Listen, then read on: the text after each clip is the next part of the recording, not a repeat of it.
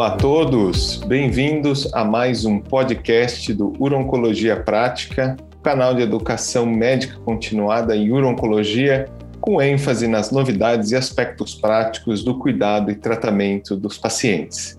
Então, nesse novo episódio, eu tenho o prazer de receber conosco o Dr. Dae Chad, urologista do Instituto do Câncer do Estado de São Paulo, doutor pela USP e também fellow pelo Memorial Sloan Kettering Cancer Center de Nova York.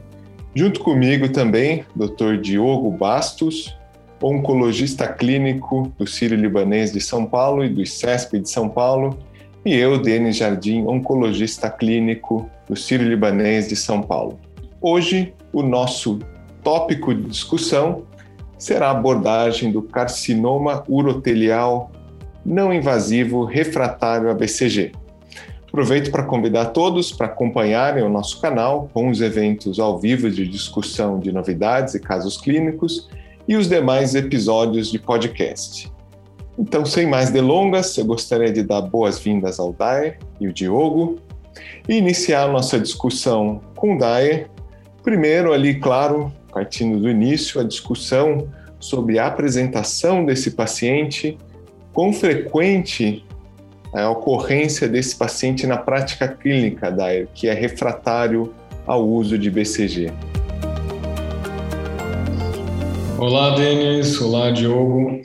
É, muito obrigado pelo convite de participar desse podcast com vocês. É uma honra estar discutindo um tema tão importante para os urologistas e para os oncologistas, com vocês que são é, realmente expoentes na nossa área e referência para todos nós. É, esse paciente, Denise, é um paciente relativamente comum para o urologista, né? E é interessante a gente ver que, historicamente, até vai ter a ver com a nossa conversa do resgate pós-BCG, o urologista muitas vezes utilizava é, uma sequência muito grande de ressecções e repetições de uso do BCG, justamente por não termos a questão do resgate como opção. O resgate era feito basicamente com o próprio BCG.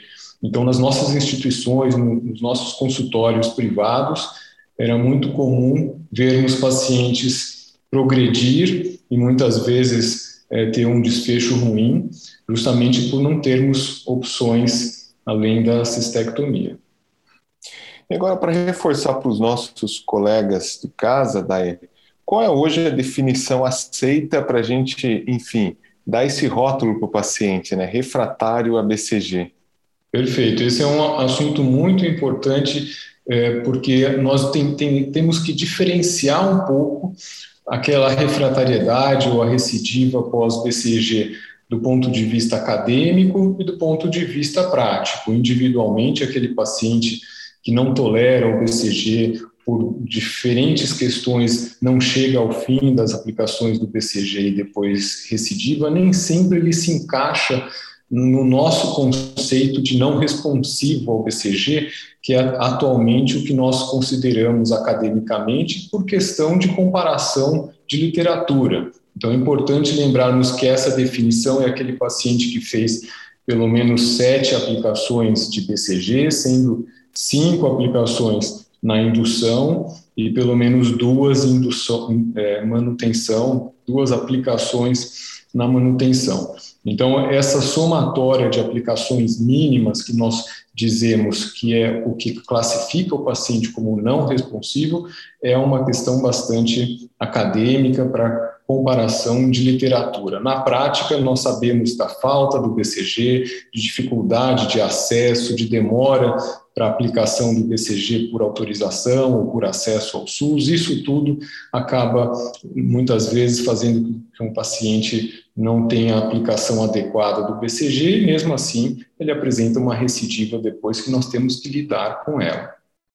Perfeito. Na prática, eu ainda vejo, às vezes, alguma alguma discussão, alguma dificuldade, principalmente no momento da primeira cistoscopia, né, aquela de três meses.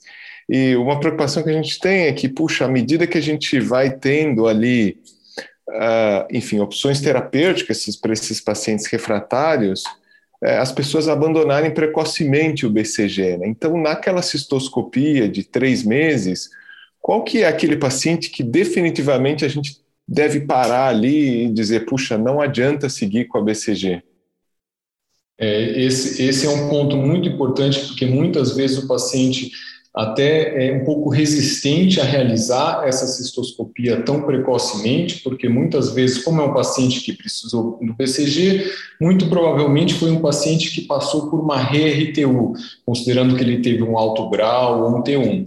Então, a gente estaria já fazendo uma terceira abordagem nesse paciente endoscópica, no caso, e precocemente. Ele acabou de fazer seis aplicações do BCG se ele completou a indução. Então, você tem razão que eh, nessa situação é muito importante, principalmente se identificarmos uma recidiva com T1 ou uma progressão com T1 se ele tinha um TA é, inicial e se tiver associação com carcinoma in situ. O carcinoma in situ pode, nesse momento, é, ser um fator de confusão, mas ele é muito importante nessa, nesse momento, tanto associado a um tumor papilífero como isoladamente. Perfeito. E acho que um ponto que, que vale sempre chamar atenção, às vezes a gente pensa muito no, no, no quanto o tratamento sistêmico ou quanto o tratamento intravesical ele pode, assim, às vezes corrigir eh, uma cistoscopia, mas acho que vale a pena chamar atenção quão importante é a cistoscopia, né? Eu lembro daquele estudo da ASCO, em que comparou ali diferentes cronogramas de BCG, e todos os pacientes tinham que ser submetidos sistematicamente a uma RTU. E como o índice de recorrência acabou sendo baixo, né? Então, acho que essa mensagem da adequação, ter uma RTU de qualidade, ela é fundamental para esse perfil de pacientes, né? Agora, eu queria ouvir do Diogo, até, Diogo. Bom, o Dyer resumiu muito bem como acontece na prática clínica, como que esse paciente se apresenta. O que, que hoje a gente teria de opção em termos de novidades para esse doente refratário ao BCG? E resume para a gente ali um pouco os dados ali do seu ponto de vista. Bom, Denis, acho que a primeira mensagem é que esse é um paciente que ele é tratado pelo urologista, né? Nós oncologistas a gente sempre teve muito pouco contato é, porque é uma doença superficial, é, sempre bem manejada pelo, pelo urologista e com tratamentos é, locais, né, intravesicais. Né. É, esses pacientes refratários a BCG, né, claramente refratários, com progressão, em geral, a primeira opção de tratamento nos guidelines ainda é a cistectomia, né, da, e, só que a cistectomia é um procedimento complexo e que muitas vezes não é bem aceito pelo paciente. Muitas vezes busca opções, né? E às vezes até mesmo para o médico que indica, né? Às vezes a gente vê os cirurgiões também, às vezes, relutantes em indicar astectomia para esse tipo de, de paciente. Então, é um campo que veio sendo explorado em estudos clínicos recentes, né, principalmente depois do uso de imunoterapia aprovada para carcinoma urotelial avançado.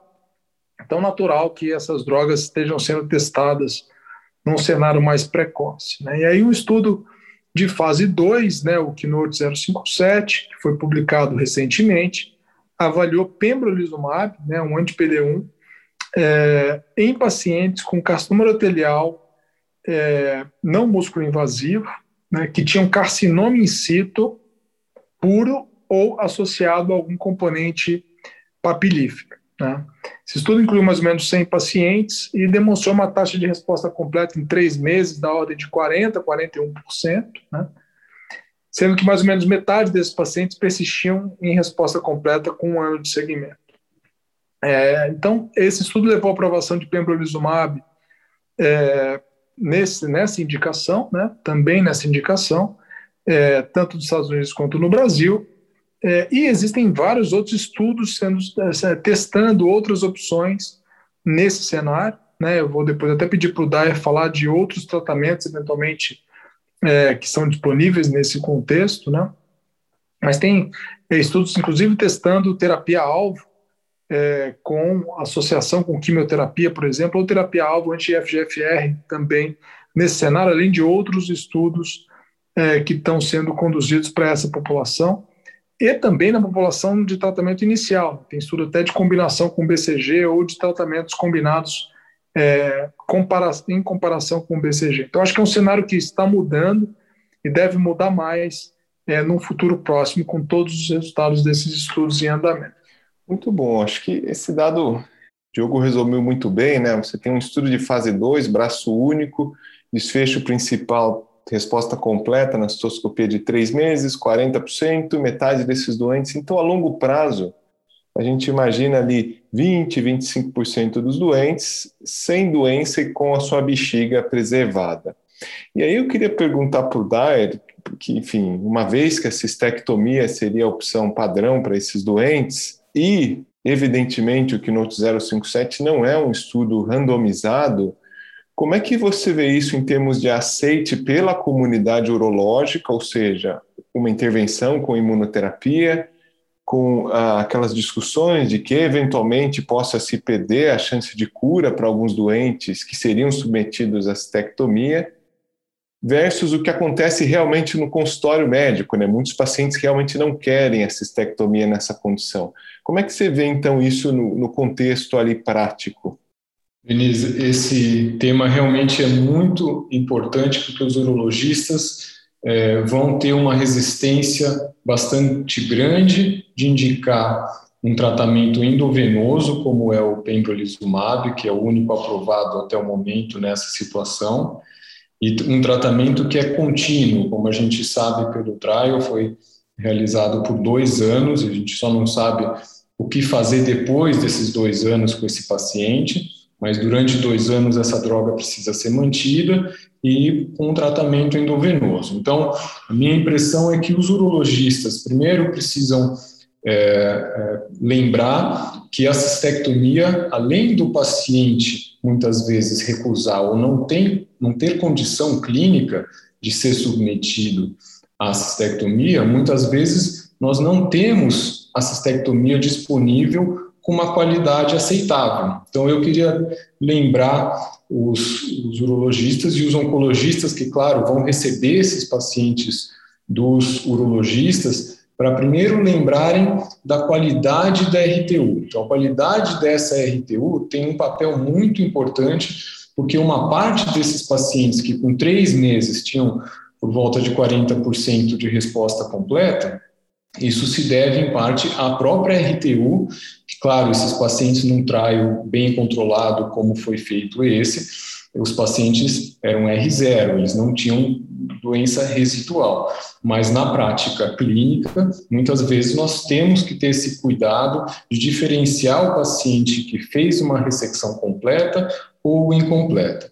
Uma outra questão é que a gente sabe que em muitos locais a cistectomia não tem uma qualidade, qualidade no ponto de vista de segurança. Então, os pacientes muitas vezes correm o risco de passar por uma cistectomia é, num centro que tem baixo volume de cistectomia, que nós sabemos que tem a ver com qualidade de é, oncológica e, tão, e tanto com, oncológica como de complicações, e esse paciente poderia se a gente fizer uma analogia e uma comparação com uma droga endovenosa, que vai ser muito mais acessível para esses pacientes. Então, nós ganhamos uma arma, uma ferramenta nessa situação, tanto, tanto urologistas quanto oncologistas poderão discutir caso a caso, talvez a gente chegue numa, num momento que a gente não indique a imunoterapia apenas para o paciente que recusou a cistectomia, mas como uma alternativa nessa situação. Não estamos ainda nessa nesse momento, mas é possível que chegaremos lá. Uma questão adicional, Denise, é também a questão das drogas intravesicais. O urologista está muito habituado com drogas intravesicais e não habituado, claro, com as drogas endovenosas como os oncologistas. Então, eu acho que talvez no futuro a gente tenha é, uma somatória de opções de drogas endovenosas e intravesicais. Perfeito. Eu queria ouvir do Diogo, escreveu, bom, a gente sabe que hoje tanto a aprovação quanto os resultados que a gente tem ali baseado no 057 foi para aquela corte A de pacientes com algum componente in situ.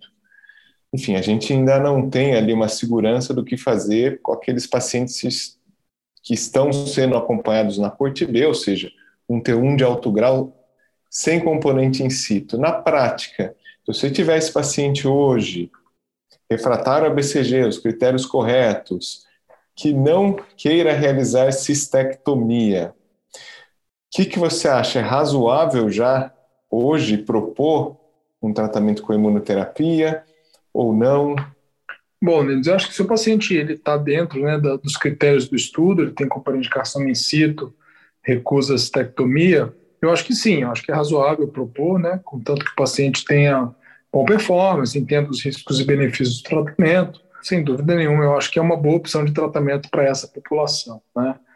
É, pacientes que têm componente castoma in situ, é, doença multifocal T1 de alto grau, e eu ainda acho que estectomia deve ser considerada, né, e deve ser discutida com o paciente. Eu não acho que a gente deva utilizar o pembrolizumab é, para adiar um tratamento mais definitivo, né, até porque 60% dos pacientes não respondem, né, e mais ou menos em um ano 80% dos pacientes, na verdade, vão precisar de outros tratamentos. Então, acho que a gente tem que considerar sim estectomia, continuar oferecendo, é, outra opção seria até a inclusão em estudo clínico. Né? Então, existem estudos clínicos recrutando é, pacientes com esse perfil.